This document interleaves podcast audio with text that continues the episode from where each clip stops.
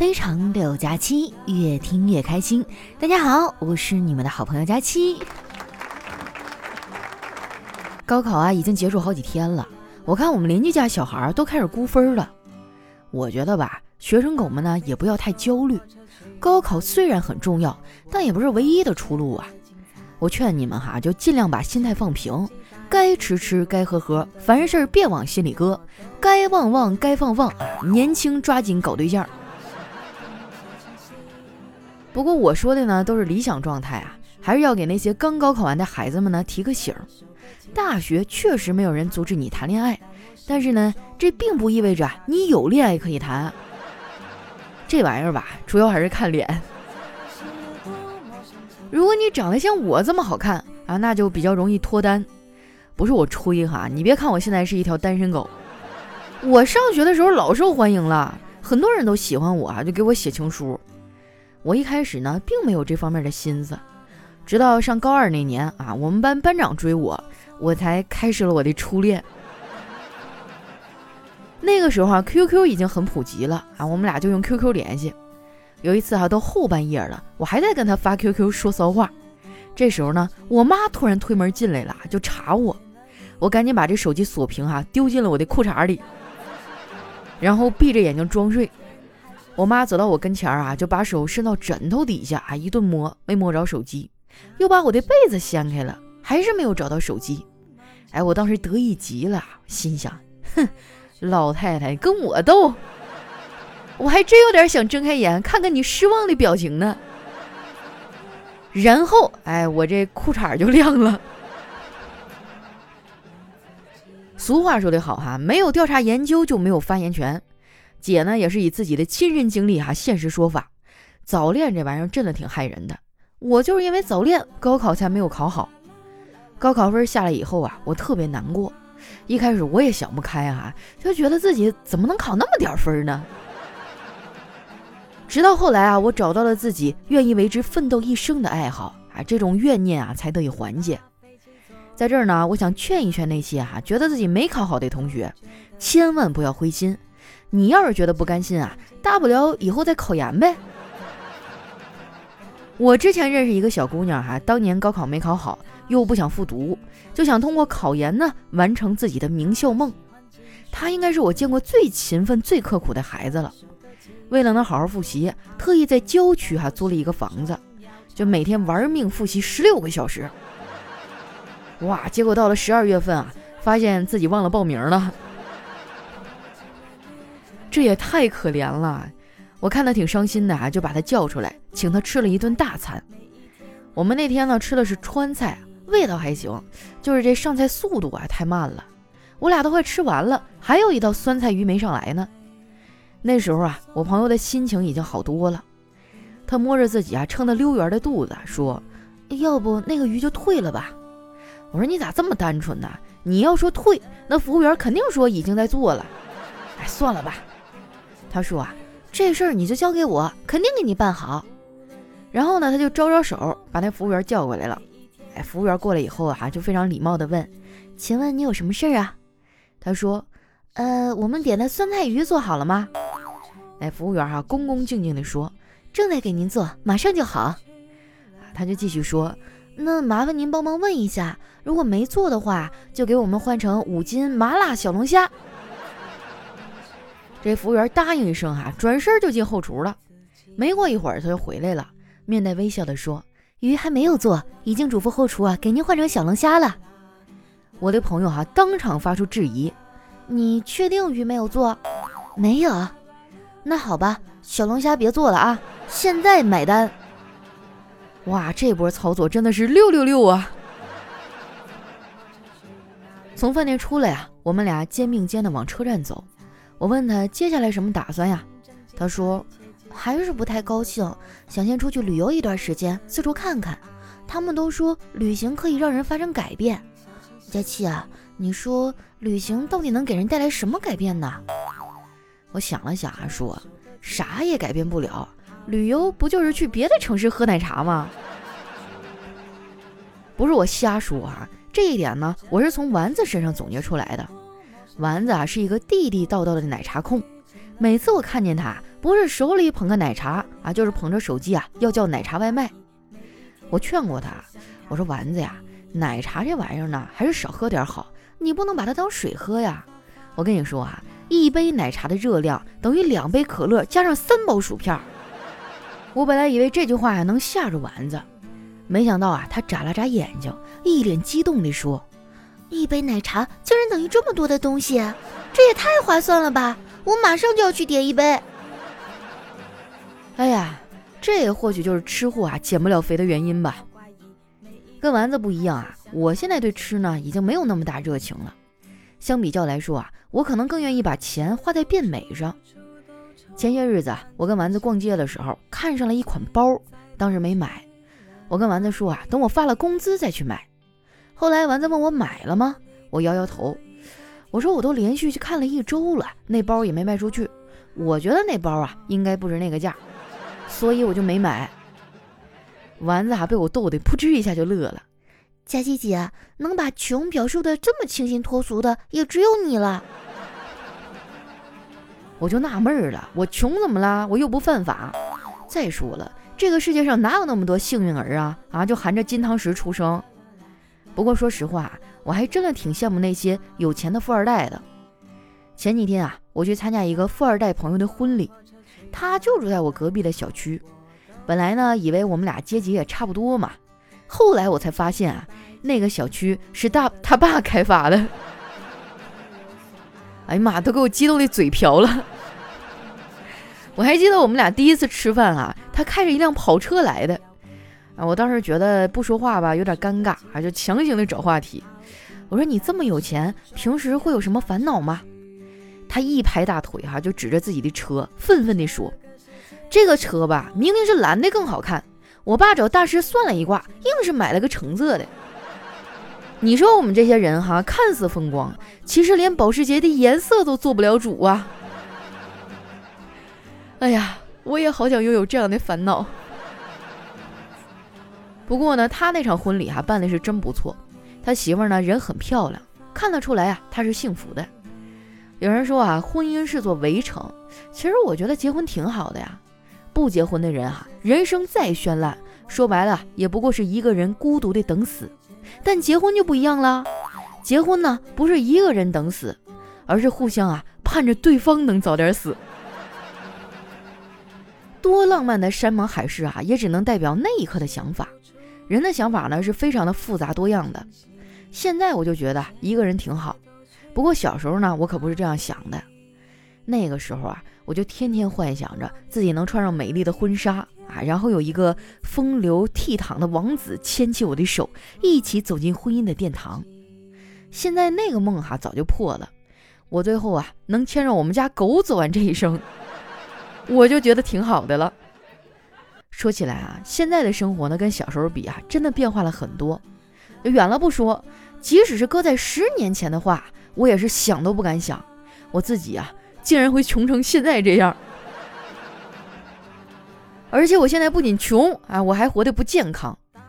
我每天最喜欢夜生活啊，就是窝在被窝里一边玩手机一边熬夜。不过呢，这也不能全赖我，生活太苦了，每天熬夜这段时间啊，才是我的舒适圈。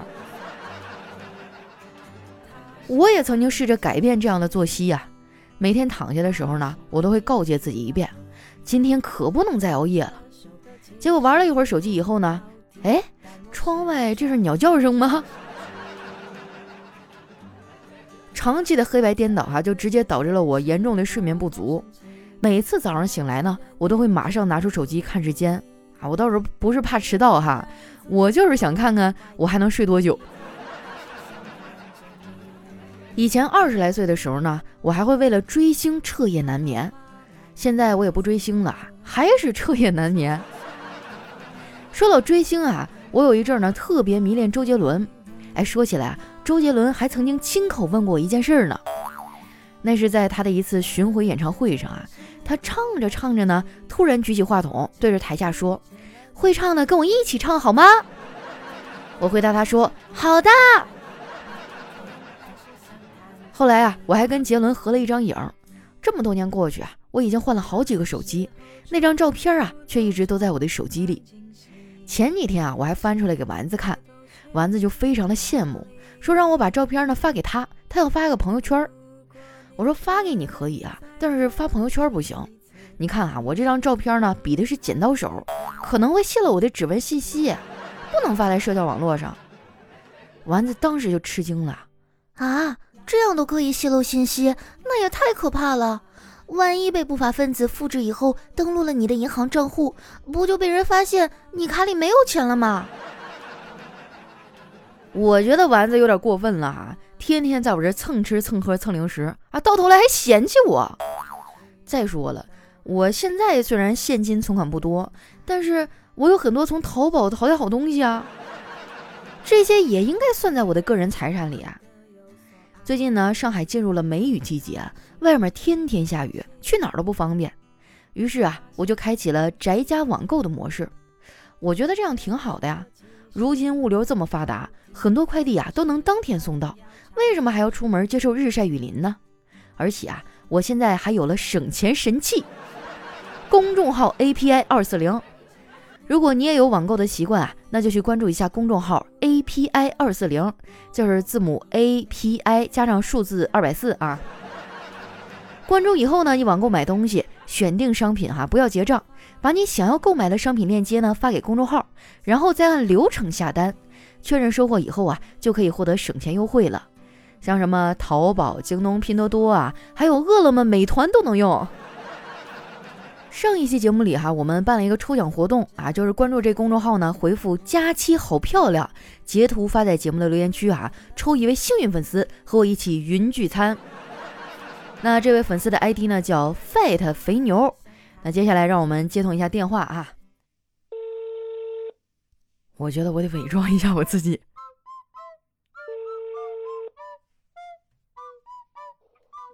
喂。哎，你好，我是那个中国移动的客服代表。哎，我们现在有一款三十八块钱套餐，啊？不是我，不是我。你怎么听出来是我的呀？啊，我听你声音太熟悉了，我听了五六年了，我还不熟。呃，其实我上来还想跟你卖一下关子了，没想到瞬间就被你识破了哈。啊，首先恭喜你哈，获得了我们上期节目当中的超级大奖，就是跟我一起云吃饭。啊，但既然是奖品嘛，那肯定不能那么容易拿到，对不对？你得配合我回答两个问题，OK 吗？嗯嗯，OK OK。啊，你你可以二选一哈。第一个问题就是快速的说出我的五个优点啊，但是要用四字成语。呃呃，另外一个选项是什么？你你为什么不选这个呢？我想听听另外一个是不是更好呀？另外一个是快速的说出黄瓜的十种用法。来，全场开始倒计时哈，你可以开始你的表演了。美美丽大方，嗯，一个。能能文能文能武，嗯，两个。对，对。然后，呃，特别搞笑。这是成语吗？这不算啊，两个。嗯。我我好紧张，我好紧张。呃，闭月羞花。闭月羞花，行吧？还还差两个，差两个。上下通达。什么什么玩意儿啊？上下通达是成语啊。什么叫上下通达？你为什么要形容一个女生上下通达？怎么回事？这破路也能开车？仪态大方。仪态大方，对对对，算对啊。对对不对吧？然后是苗条淑女。苗条淑女。行吧，我已经感觉到你的这个满满的诚意了，那我就算你对了吧。哎，我看你是老听众了哈，这个参与活动很积极嘛。嗯，上次正好看到嘛。其实一般，呃，假期做活动，我基本上都很积极的参。哇，谢谢谢谢啊。呃，那今年因为疫情嘛，线下活动可能是有点悬了，但是没关系啊，我可以在线上请你吃大餐。说吧，想吃啥？嗯，只要是加鸡点的我都喜欢。哎呀，你看看这小嘴儿，我的天哪！你有对象吗？啊啊！打扰了，打扰了。就是沙县小吃，您知道吧？就是在我们国内啊，分布非常非常的广泛啊。我觉得味道也也还行。孩子都十岁了，你还上这聊骚我干啥？讨厌！下次我只要举办活动，我就要屏蔽一下你们这些非单身男士。哎呀，不是不是，你是不是要求太高了呀。没有，哎，没有没有没有，哎呀，不敢当不敢当不敢当。啊，这样子咱言归正传哈，就是火锅、烧烤、小龙虾，还有其他乱七八糟的，你看着选一样吧。那就烧烤吧。烧烧烤。可以吗？啊，午饭烧烤好像不是太合适哦。对呀，午饭烧烤我觉得有点上火，你整点啤酒吧还行，你不整啤酒的话，就感觉总是缺点啥。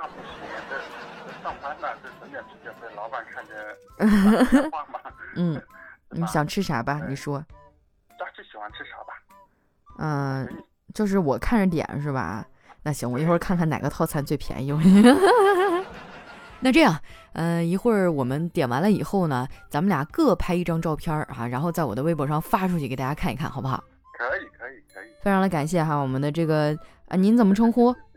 哦，我姓啊，那我应该叫你胡哥是吧？啊，胡哥，突然觉得帅气了起来哈。那谢谢我们的老听众，也希望你以后多多支持我们的节目哈。这个没事多去公众号上下下单什么的，买东西特别便宜。行，那咱今天的这个电话就先到这儿了哈，非常感谢你啊！待会儿关注一下私信哈，把你的这个地址发给我，好吧？嗯，好的，好的。OK，那就先这样，好，谢谢。啊啊，拜拜，拜拜。哎呀，我觉得我这准备的挺充分呢，这话还没说到第三句呢，就被一棒子黑这儿了。我的声音有那么明显吗？不是，我刚才我不像移动客服吗？下次我再换一个新的身份哈。那非常感谢大家哈，就上一次我们的活动办得非常的成功，然后我决定那就再抽一个吧，雨露均沾嘛。这一次我们依然是老规矩哈，关注公众号 API 二四零，然后呢留言佳期我爱你，并且截图呢发到这期节目的留言区，哎，我也是随机抽取一位幸运听众哈，奖品呢是我以点外卖的形式请你吃一顿大餐，什么烧烤、小龙虾、披萨、麻辣烫都行哈，随你挑。我还会订一份跟你一样的，哎，这样咱们可以异地约一个网络饭局。哎呀，光是想想都觉得很浪漫哈。而且这一次呢，我还会给幸运听众打电话啊，想跟我打电话飙车的小伙伴啊，不是，就是聊天的小伙伴，赶紧把你的截图发到评论区吧。那接下来又到我们留言互动的时间了哈，来看一下我们第一位听众叫离地三厘米的小伙子。他说：“佳期啊，你看我名字，有空私聊吗？”小伙，你太膨胀了，你这离地三厘米算啥？我们家听众那都是像裤腰带一样在腰上缠好几圈儿，好好学学吧你。下一位呢叫晶晶 O B 哈，他说：“佳期啊，我也是单身大龄女青年，老爸老妈一直催，好无奈呀，受不了他俩催，已经从家里搬到自己买的房子里住了。”但是看到自己的朋友或者小弟小妹二胎都出来了，突然发现宝宝好可爱呀，好想要一个自己的宝宝。哎呀，这个太难了。我觉得现在的妇女能顶半边天，但是有些事儿可能还是需要男人来配合一下。缘分嘛，总会到的哈。来看一下我们的下一位哈，叫佳期爱纸巾啊，他说。说说关于高考的三件事儿：一、语文作文考到了老鼠会猫叫，结论呢是掌握一门外语是很重要的。记得这篇作文呢在初三的时候学的啊，老师重点提了一下，结果呢就直接填答案，真爽。第二呢是有一次做梦哈，梦到高考数学的情景，试卷上题目清晰可见，就是醒来以后就记不清了，结果考试的时候又突然想起来了，跟梦里一模一样，神奇吧？第三个事儿呢，就是第一场考试啊，从宿舍出来的时候，同学的脚丫被绊了一下，他很迷信啊，觉得会有不好的事儿发生。结果呢，那一年哈分儿就特别低，录取线四百分，那哥们儿呢考了三百九十九。哇，那这个真太惨了。我跟你说，就哪怕差五十分哈，也没有差一分难受。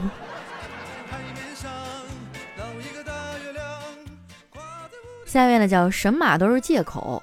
他说刚刚用了差不多两天半啊，把佳期的小说听完了，剧情紧凑，听着不累，书选的不错，主播呢播的也特别好，实在是太好听了吧！女主角不做作，角色切换十分自然，期待佳期的下一本书哟。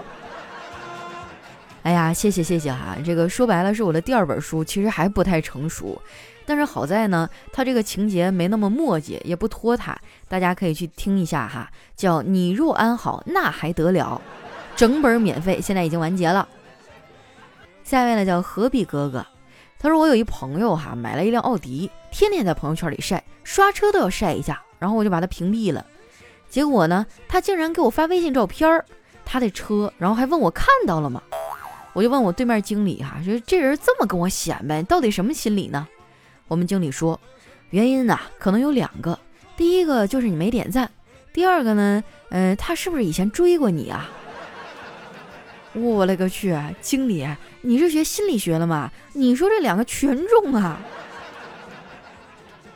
对哈，男人就会在自己喜欢的、有好感的女人面前哈，像一只骄傲的孔雀一样，把自己的这个毛都露出来。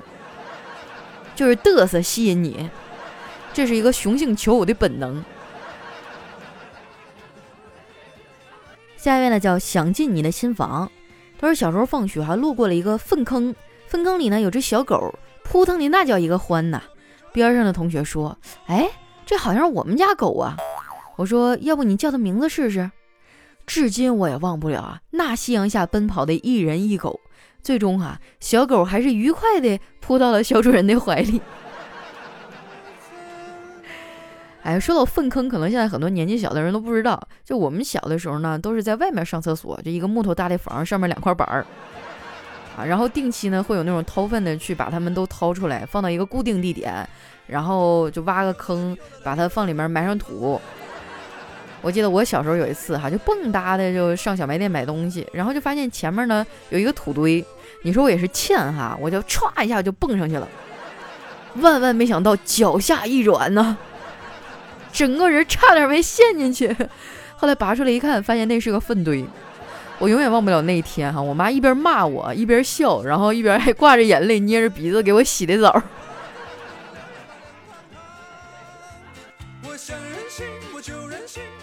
来看一下我们的下一位哈，叫九一九二小哥哥。他说叫老公洗碗，他不肯洗。我一生气呢，就把碗从楼上扔下去了。晚上让老公给女儿洗澡，他也不肯。女儿看看我哈，又看看老公，然后就小声地说：“妈妈，我我自己洗。”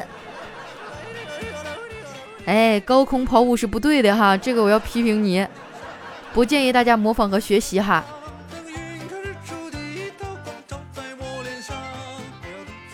下面呢叫佳期的大狗熊，他说一天儿子说：“妈妈，我不想上学了。”妈妈说：“为什么呀，儿子？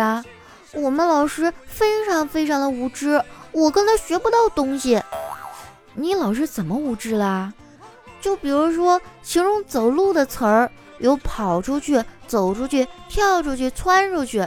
可是我每次回答完问题，老师总说让我滚出去。”很明显是用词不当啊！哎呀，我小时候也经常被老师罚站啊，主要就是迟到还有不爱写作业。我们那时候一迟到，哎，就扣分儿，你知道吗？特别缺德。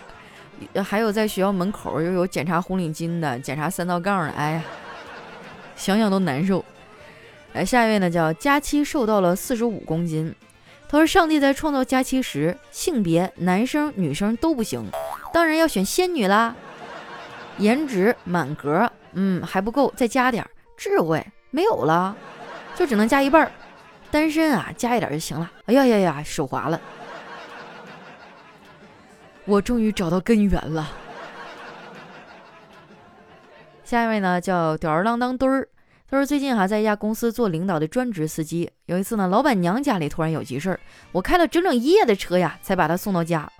到达目的地之后呢，老板娘关心地说：‘终于到家了，先一起去吃个早餐吧。’我实在是困得不行哈，就直接拒绝。哎，我说不用了，先让我睡一觉再说吧。老板娘就微笑地望着我说：‘现在不行，等回去的吧。’这位听众啊，你不要走，下期节目我希望看到你的后续啊。”下一位呢叫月夜，他说在网上买了衣服啊，今天终于收到了。快递小哥送货的时候呢，给我发短信：“你好，快递到了，下楼取下。”我懒得动啊，就回他：“送上来吧。”快递小哥说：“不了，上楼收费，一层十元。”我想了一下，说：“老公不在家，上来吧。”啊，他说：“好的，免费。”很快呢就签收了。快递小哥走了一会儿啊，我又收到一条短信，说：“你一个大老爷们儿要不要脸啊？”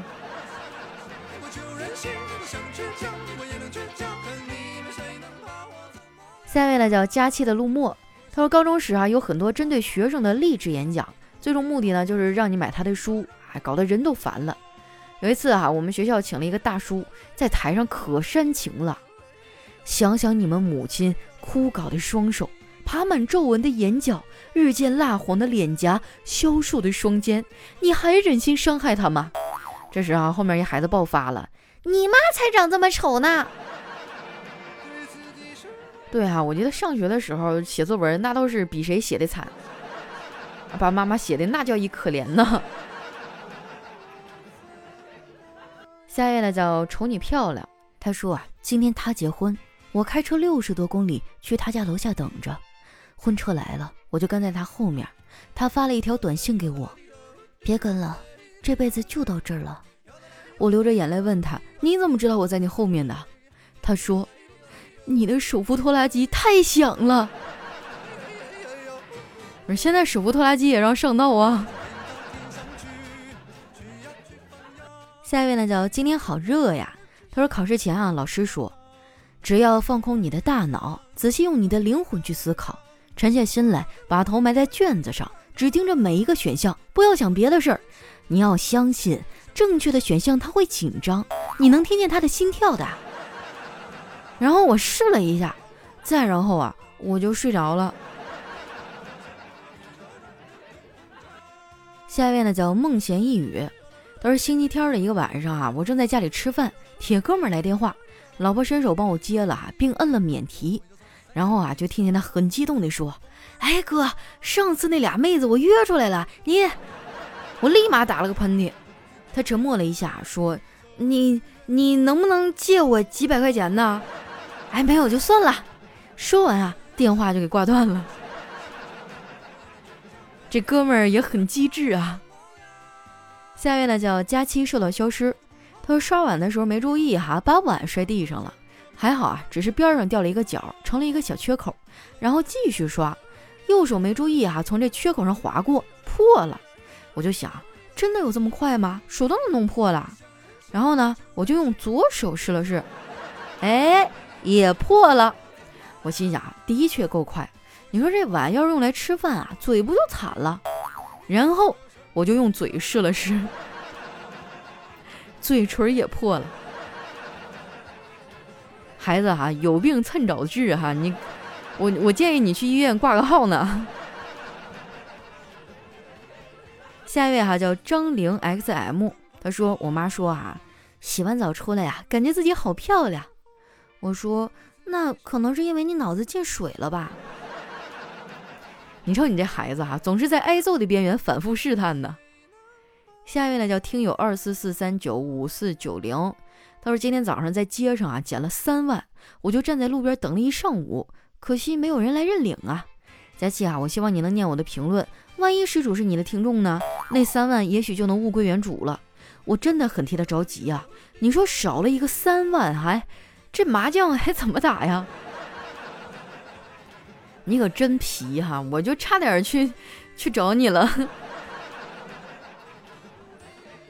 下一位呢叫简灵用。”他说：“小时候啊，老师在黑板上讲解‘帅’的含义，我不懂啊。直到同桌女孩红着脸，递给了我一面镜子，一瞬间我就明白了。他想说的是不是？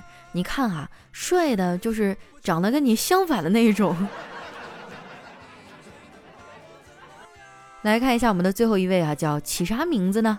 他说：二零二零年最恐怖的几件事啊，张东升带你去爬山。”朱朝阳把你写进日记里，颜良带你去要钱，普普给你唱小白船儿，周春红给你喝牛奶，王瑶给你念广播，朱永平带你去游泳，王丽带你去水厂啊水产厂，朱晶晶踩你的小白鞋儿。我的天哪！哎，最近那个隐秘的角落好像特别火啊，我就看了前几集，还没来得及往后看，但据说评分非常的高，全程都很很就是很烧脑。好了，那今天留言就先分享到这儿了哈。喜欢我的朋友呢，记得关注我的新浪微博和公众微信，搜索主播佳期，是佳期如梦的佳期哈。呃，那今天也是这几年来吧，第一次尝试在节目当中，呃，引用第三方的录音啊，做一个类似于双人的节目，不知道大家还习不习惯啊？或者你们是否喜欢这种形式呢？也欢迎大家给我多提一些意见吧。也希望以后我们的节目变得更有趣、更好玩。那今天咱们的节目就先到这儿啦，我们下期再见。